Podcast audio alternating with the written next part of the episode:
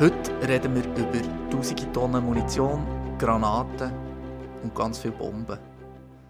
Sie schlummern in einem Berg über einem kleinen Dorf im Berner Oberland in Mitholz. Das Dorf hat rund 170 Einwohner und ist in letzter immer wieder oder die Medien gegangen. Es ist immer wieder besucht worden von hohen Beamten und Bundesrätinnen und Bundesräten. Der Grund ist das ehemalige Munitionslager der Armee, das in der Dezembernacht 1947 explodiert ist. Weil nicht alles detoniert ist, was in diesem Berg gelagert wurde, ist es bis heute gefährlich in Mitholz. Das Dorf soll darum gleich geräumt werden. Wir reden über die historischen Zusammenhänge und über die Menschen, die ihr Dorf müssen verlassen müssen. Liebe Zuhörerinnen und Zuhörer, das ist BZ aus der Box und für unsere heutige Ausgabe haben wir bald die mit Holzkompetenz ins Boot geholt. Bei uns ist der Nick Saarbach, er ist Redakteur vom Berner Oberländer und mit ihm ist Stefan von Bergen von der BZ da. Schön, seid ihr da.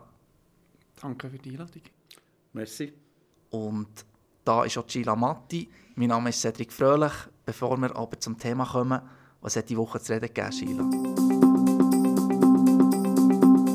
Stadt Bern soll wachsen. Trotz Corona wird die geplante Fusion mit Ostermundigen weiter vorantrieben. Am Donnerstagabend haben die beiden Gemeinden zur ersten Live-Debatte eingeladen, mit 30 Zuhörerinnen und Zuhörern im Saal und vielen weiteren daheim vor dem Bildschirm.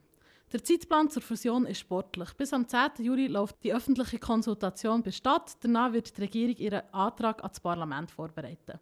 Dieses soll dann schon am 2. Dezember entscheiden, ob die Fusionsverhandlungen aufgenommen werden oder nicht.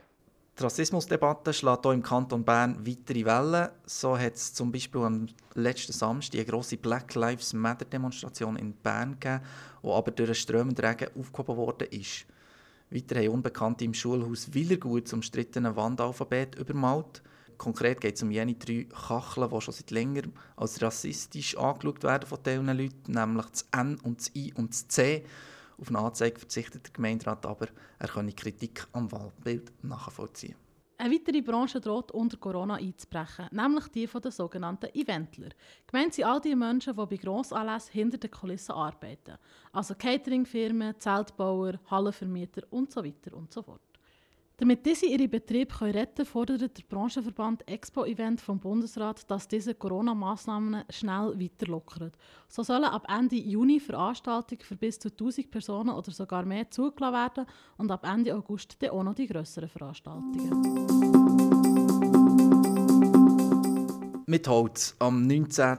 Dezember 1947 ist das Munitionsdepot explodiert. Nick, was ist in dieser Nacht genau passiert? Mhm. Das ist die, die grosse Frage bis zu einem gewissen Punkt. Einfach, was man weiß, ist, dass es kurz vor der halben zwölf in der Nacht hat angefangen zu klopfen. Es hat dann drei grosse Detonationen gegeben innerhalb von einem relativ kurzen Zeitraum. Und äh, dass sie einfach grosse Teile von dem Lager sind in dieser Nacht in, in die Luft gegangen. Und die Folge davon, also es hat ja jetzt ein bisschen überspitzt gesagt, die ganze Teile vom, vom Berg über mit Holz verteilt, oder?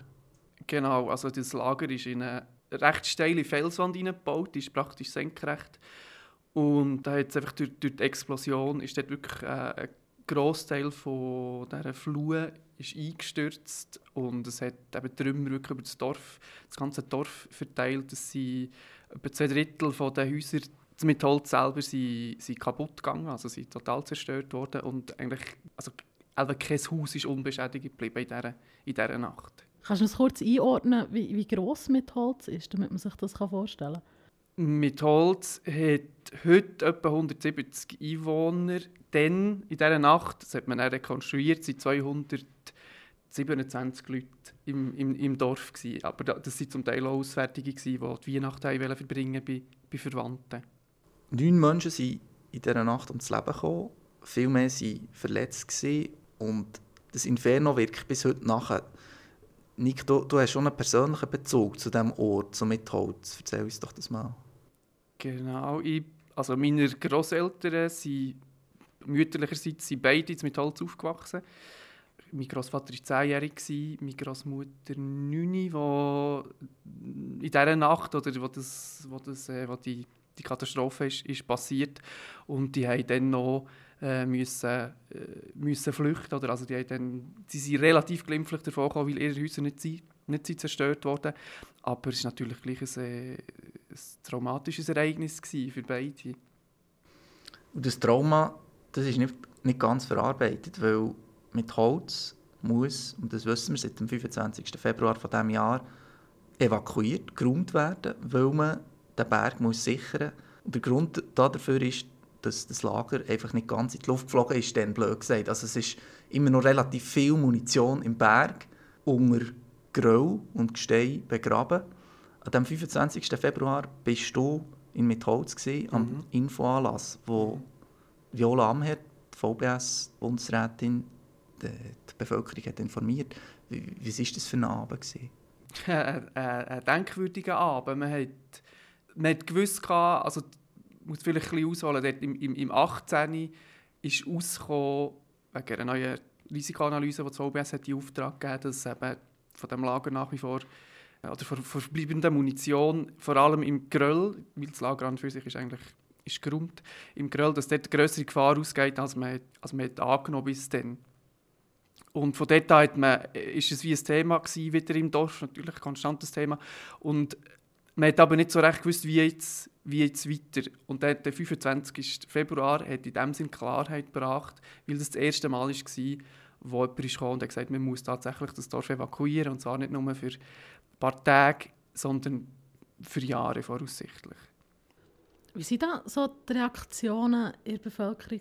Also, wir haben gehört, Mitholz ist ein kleines Dorf, ähm, sehr ländlich, glaube ich, auch, so wie ich es kenne. Bodenständige Leute kann man in dem Fall sagen. Wie haben die reagiert auf die Hiobs-Botschaft? Es hat natürlich vorher schon Gerüchte gegeben, das haben wahrscheinlich alle irgendwie schon gehört, dass das eben wahrscheinlich nicht eine Übung wird sein von zwei, drei Wochen, sondern eben eventuell Jahre. Ähm, und gleichzeitig ist auch so die, die Zeitdauer, wirklich so das erste Mal konkret zu hören, zehn Jahre, das ist, glaube ich, wirklich der, der allermeiste sehr, sehr eingefahren. Und das ist entsprechend emotional. Gewesen. Es hat nicht, die Leute sind recht ruhig geblieben, recht gefasst, äußerlich, hat es einmal so den Eindruck gemacht. Ich glaube, das ist wie einfach, das hat eine gewisse Zeit gebraucht, um das zuerst mal, zuerst mal zu verarbeiten und zu realisieren, was das könnte bedeuten. Stefan, du hast für uns jüngst eine relativ grosse, umfangreiche, oder grosse, umfangreiche Recherche gemacht und du bist der Frage nachgegangen, was ist dort überhaupt für Munition gelagert worden und warum ist das so, sorry, wenn ich so sage, verdammt viel Munition gewesen? Ähm, kannst du uns mal den, den Ansatz von deiner Recherche vielleicht ganz einfach nochmal darlegen? Also mir ist aufgefallen, dass alles, was bis jetzt über mit Holz geschrieben und erzählt wird, ansetzt in dieser Explosionsnacht 1947. Von dort an schaut man dann gegen in die Gegenwart äh, und noch in die Zukunft, eben die zehn Jahre, die es braucht, für das zu räumen. Und ich bin von Haus aus Historiker, ich schaue auch gerne zurück und mich interessiert, was ist denn vor diesem Punkt war. Und da gibt es zwar Antworten von den Verantwortlichen, in diesem Lager sei Weltkriegsmunition gewesen, äh, aber offensichtlich ist es relativ viel gewesen, und das ist eigentlich mein Ansatz gewesen. Mich hat interessiert, Warum ist da offensichtlich so viel Munition gewesen? 7000 Tonnen, schätzt man, waren vor der Explosion in diesem Lager drin. Das ist dann eine grosse Menge. Ja, weil wir wissen, ist das viel, wo kommt das her? Und das war echt der Ausgangspunkt von meiner Recherche. Woher ist es gekommen? Es ist ein bisschen banal gesagt. Äh, äh, es kommt davon, dass die Schweizer Armee, kurz gesagt, im Zweiten Weltkrieg praktisch keinen Schuss verschossen hat das grosse Glück von unserem Land. Wir waren verschont. Gewesen. Unsere Armee hat aber riesige Reserven. Gehabt. Äh, laut militärischen Unterlagen äh, haben sie Munitionsreserven für 10 bis 15 Grosskampftage in einem Krieg gehabt. Man muss sich das mal vorstellen. Das hat Platz gebraucht. Und während die anderen Armeen von Europa, vor allem die, die verloren haben, die Deutschen, den, letzten Schuss abgeführt haben und alles verbülfert haben, ist die Schweizer Armee auf ungebrauchten Munitionsvorräte für einen Krieg bleiben hocken.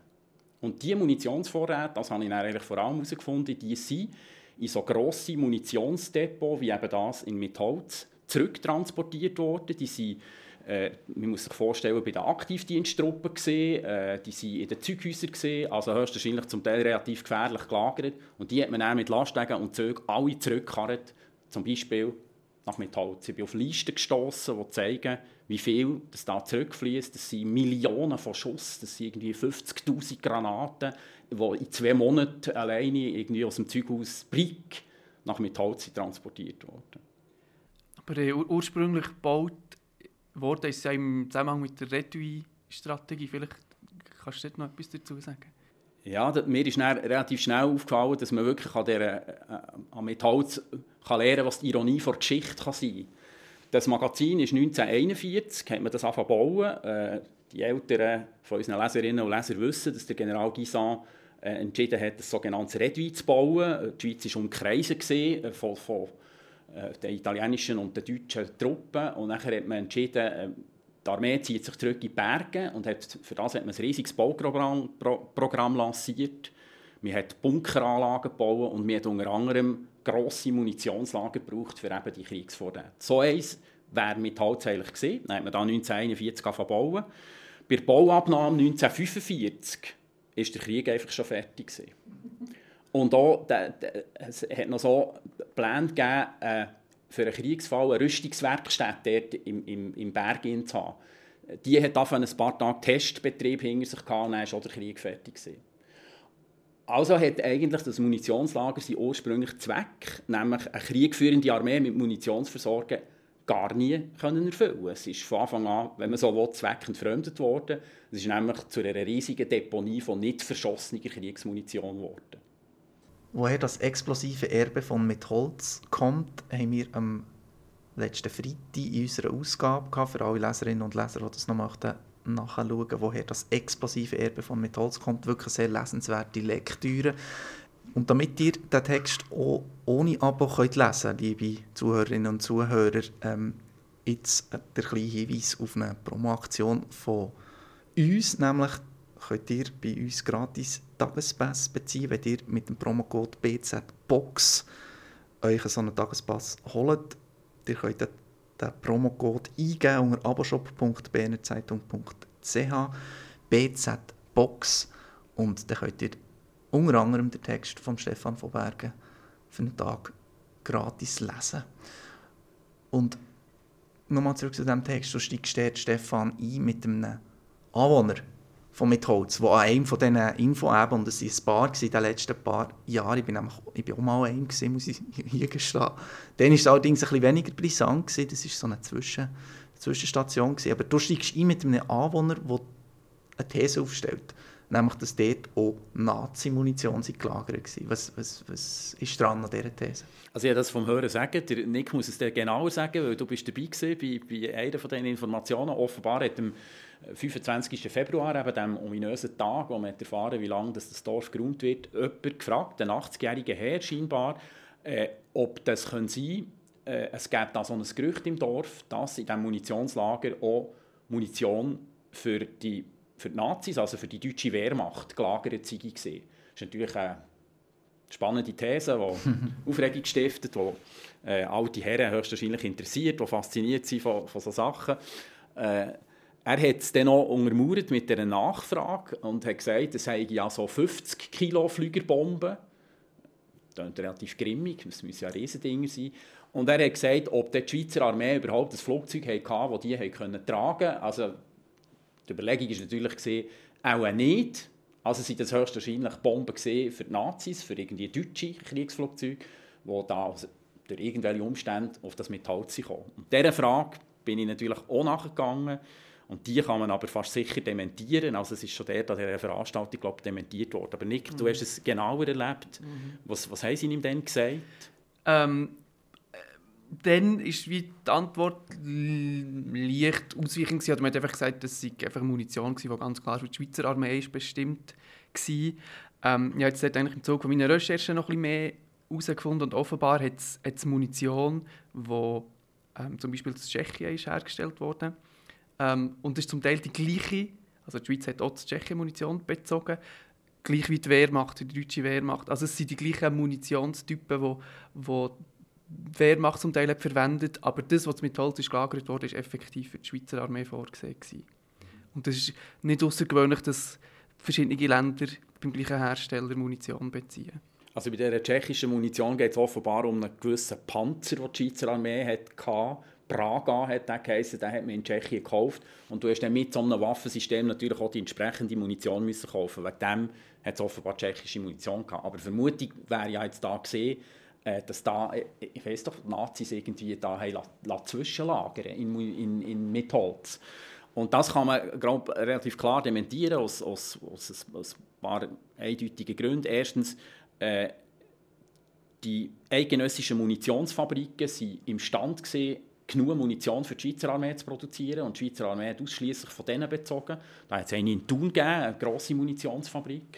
Und, äh, und zweitens, es ist tatsächlich so, dass Schweizer Munition nach Deutschland verkauft wurde. Äh, ich habe für das zu klären mit dem Historiker geredet, der im Bergier-Bericht einen riesigen Band über Kriegsmaterialexporte von Schweiz geschrieben hat. Das sind aber private Schweizer Rüstungsbetriebe, zum Beispiel Oerlikon Bürle. Die haben tatsächlich Munition nach Deutschland verkauft, Spezialmunition. Und die sind zum Teil am Schluss des Krieges noch auf Munition bleiben hocken, wo Deutschland untergegangen ist, die sie nicht mehr haben verkaufen konnten. Also es kann sein, dass die noch irgendwo ist, aber man weiss, dass sie die relativ schnell nach Franco-Spanien, das Regime von Franco war mit, mit, äh, mit dem Hitler verbündet, gewesen, noch haben können verkaufen Also ist die Wahrscheinlichkeit wirklich sehr klein, dass, dass äh, noch wenn Munition hat gegeben hat, die liegen geblieben, die man nicht hat können verkaufen konnte, die ist sicher nicht in einem Magazin der Schweizer Armee, wo einheimische Munition hat gelagert mhm. worden. Und man muss die, so die ähm, das geht ja so ein bisschen Richtung Verschwörungstheorie fast, oder das äh, Nazi-Munition.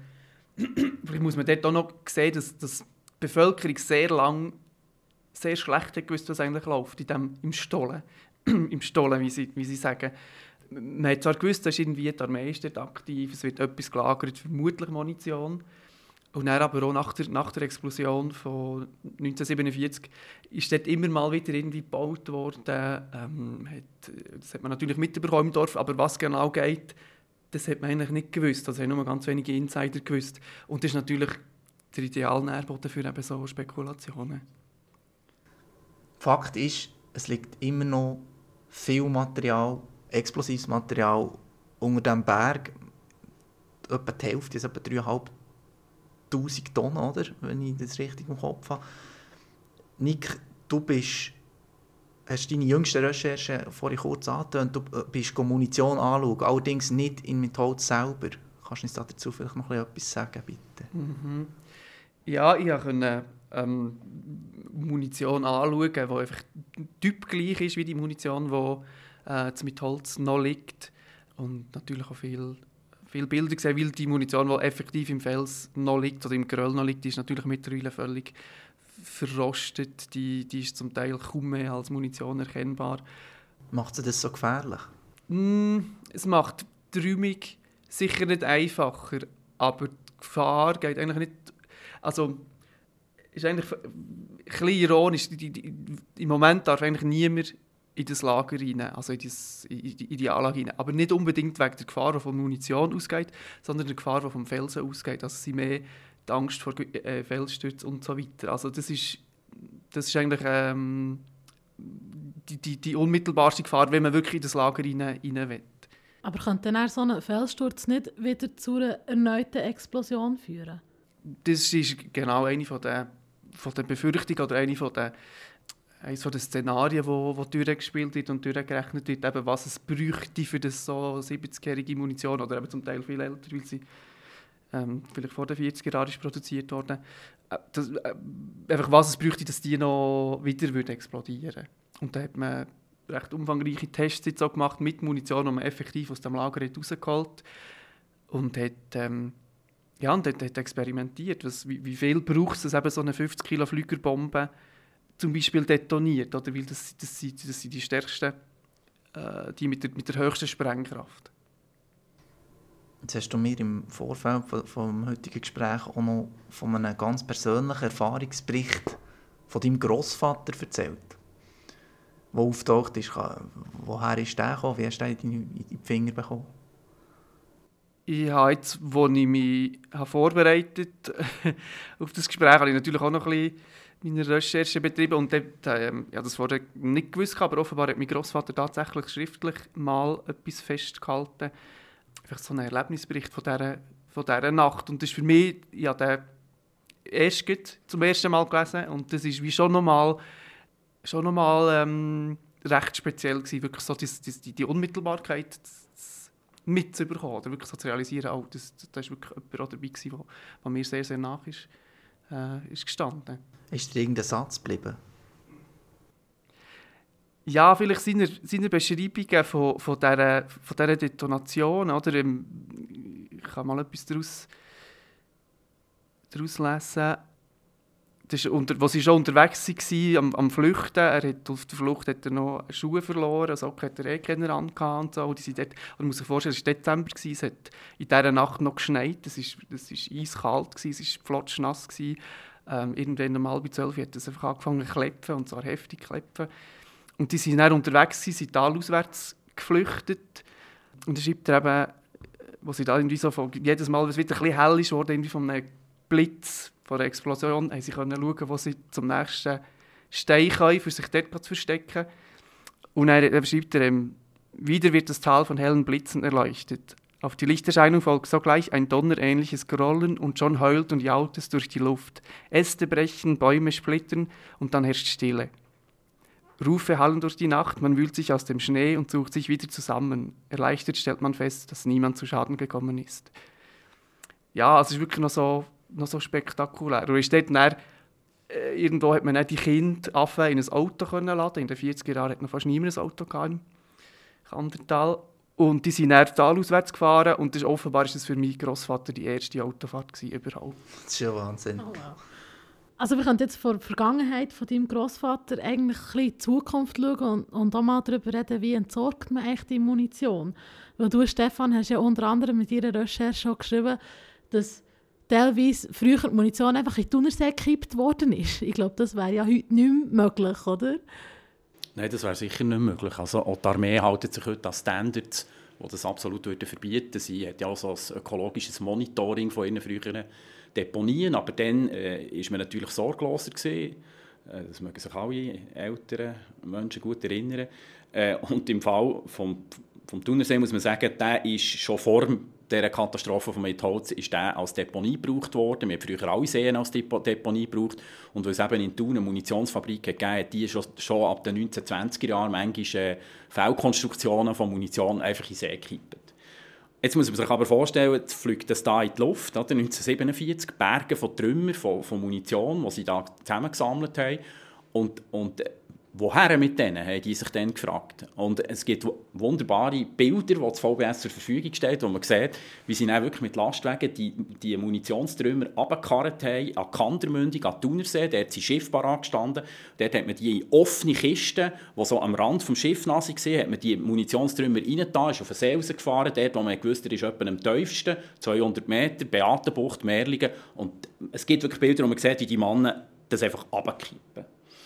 Und tatsächlich sind 1500 Tonnen äh, Munition aus Metholz in See gekippt worden. Es hat übrigens noch weitere Hintergedanken gehabt. Man ist davon ausgegangen, dass im Wasser das Zeug auch ein bisschen weniger explosionsgefährdet ist als im Berg. Und es hat sogar äh, einen offiziellen Bundesratsbeschluss gegeben, dass man so Verkippungen in See machen kann. Und muss vielleicht auch sehen, dass dann einfach ist geräumt wurde, was halt gäbig war zum Räumen. Oder man hat zum Beispiel die, eben die, die sechs Kammern, wo Munition ist gelagert war, die hat man, da ist man relativ gut dazu gekommen, da hat man alles geräumt. Man hat im Dorf, das Dorf hat man abgesucht nach Blindgängern und etwas oberflächlich war, hat man, hat man können, können wegräumen. Aber dort, wo wirklich sie, ähm, wo, wo, wo, wo das ist ein Bahntunnel, der eigentlich als Zufahrt dient für den Transport, da ist komplett eingestürzt gewesen. und quasi dort, wo wirklich Munition und Trümmer vermischt waren, dort hat man es eigentlich einfach liegen weil man offensichtlich zum Schluss ist, dass es nicht so gefährlich ist.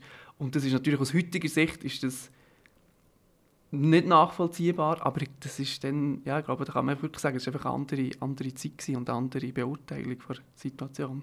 Und gleich hat man sich auf eine Risikoanalyse aus den 40er Jahren bis ins Jahr 2018 gestützt. Also man könnte jetzt an dieser Frage, äh, äh, man könnte jetzt an dieser Stelle noch die Frage in stellen, hat der Bund, namentlich das VBS, da irgendetwas falsch gemacht? Gibt es da irgendwelche Versäumnisse? Wen muss man eigentlich kritisieren für das ganze Desaster hier in Mittelholz? Also Schuldfragen sind in so komplexen Ereignissen immer schwierig zu beantworten. Äh, schon nur, weil, weil die Ursachen eben sich äh, entwickeln über einen langen Zeitraum. Ich glaube, man kann sagen, äh, jede Generation und mit der Zeit äh, schaut man ein Problem neu an, man überprüft es nochmal und kommt eventuell zu neuen Schlüssen. Und im Hintergrund steht hier sicher auch, dass die Schweizer Armee heute nach, nach ganz anderen Standards Munition lagert, nämlich sehr viel sicherer. Es gibt zum Beispiel genaue Vorschriften, äh, wie viel Munition je nach Nähe von einem Magazin zum Siedlungsgebiet überhaupt darf drin sein. Äh, nach, äh, also wir haben Lehren gezogen aus dieser Explosion in Mitholz. Es sind auch zum Beispiel verschiedene Gefahrenkategorien von Munition definiert worden und, und nur die von der gleichen Gefahrenkategorie, nur diese Sachen miteinander dürfen gelagert werden. Und das hat man vorher nicht gemacht. Wir können höchstens die Frage stellen, äh, hat man eventuell ein bisschen lang sich auf die Analyse von 1948 mhm. verlassen. Aber vielleicht hat es auch, wie es der Nick vorher gesagt hat, ein neues Projekt gebraucht, das so ein bisschen ominös ist, wo man etwas einrichten in diesen Stollen, wo eine neue Sicherheitsanalyse nötig hat gemacht und auch zu neuen Erkenntnissen geführt. Man muss sagen, die, die, der Abschlussbericht von 1948, das ist alles, für, vor allem für die Zeit ist das relativ gut dokumentiert und auch hat wirklich dokumentiert, wo man, was man weiß, es ist wirklich festgehalten worden. Und da ist man offensichtlich beim VBS lang zum Schluss gekommen, dass die Dokumentation auslenkt, für eine, für eine Risikoanalyse zu machen, bis, bis in die, in die 10er Jahre rein, also 2010er Jahre. Ja. Jetzt sieht man die ganze Situation neu und hat entschlossen, mal, das müssen wir rum und dafür wird ja das ganze Dorf evakuiert und zehn Jahre lang darf in Mitholz niemand mehr wohnen. Deine Großeltern sind dort aufgewachsen. Es gibt wahrscheinlich Leute dort, die schon seit Generationen mit sind. Wie, wie ist das? Kann man dort Familie einfach so entwurzeln? Was macht das mit einem Dorf? Ja, es ist äh, fast ein bisschen zynisch gesagt, ist das ein riesiges Experiment. Oder? Also, ja, so aus einer, aus einer Distanz gesagt. Und, und für die Bevölkerung selber ist es ja, das muss man schon sagen, ist, ist ein riesen Einschnitt. Und, und was vor allem beschäftigt im Moment ist so die, die Ungewissheit. Oder? Es, gibt, es gibt solche, die sich jetzt wirklich aktiv am drum tun, an, äh, andere Häuser suchen, Liegenschaften und so weiter. Ähm, äh, es gibt solche, die einfach ein abwarten, die immer noch darauf hoffen, dass da vielleicht irgendwie neue Erkenntnisse zeigen, dass es doch nicht ganz so gefährlich ist und dass man doch nicht muss, äh, so lange evakuieren muss. Und dann gibt es auch solche, die sich, die sich allem ein bisschen verschließen und wo ja, auf Standpunkt setzen, sie gehen einfach nicht weg, egal was es braucht. Und dort ist die Frage, wie, wie man mit denen umgeht. Aber es, was man sicher kann sagen ist, dass es, dass es noch weitere Erkenntnisse wird, wird geben im Zuge der Abklärungen, die jetzt gemacht werden. Und ähm, ja, und, und dann werden die Leute aufgrund von dem müssen entscheiden, wie sie ihre Zukunft planen. Das ist eigentlich der Zeithorizont. Ab wann rechnen die Leute damit, dass sie ihre Häuser müssen verlassen müssen? Ähm, es werden jetzt das erste Mal, sobald die Vorabklärungen abgeschlossen sind, sind Schutzbauten geplant. Also man will dort mal die Schienenverbindung Richtung Anderstag sichern, plus die Strassenverbindung. Und das, wird natürlich, das ist natürlich auch nicht das Projekt, das von heute auf morgen gemacht ist. Also der Zeithorizont rein für die Vorbereitung ist etwa 10 Jahre. Also das heisst, die Evakuation wird erst frühestens 2030, 2031 passieren. Und das ist natürlich eben ein Planungshorizont von 20 Jahren. Ich meine, ich habe nicht gewusst, vor einem halben Jahr nicht gewusst, was ich, was ich jetzt mache. Ja. Ja, wir haben noch mit Holz geschaut, ins Berner Oberland. Eine ganz spezielle Situation. Merci vielmals, Nick Sarbach und Stefan von Bergen, habt ihr uns da Einblicke gegeben. Äh, es ist ultra spannend und irgendwie auch ein bisschen traurig, aber äh, doch ein sehr interessanter Aspekt, der sich hier in unserem Kanton am entwickeln ist. Sheila, wir zwei, wir verabschieden uns.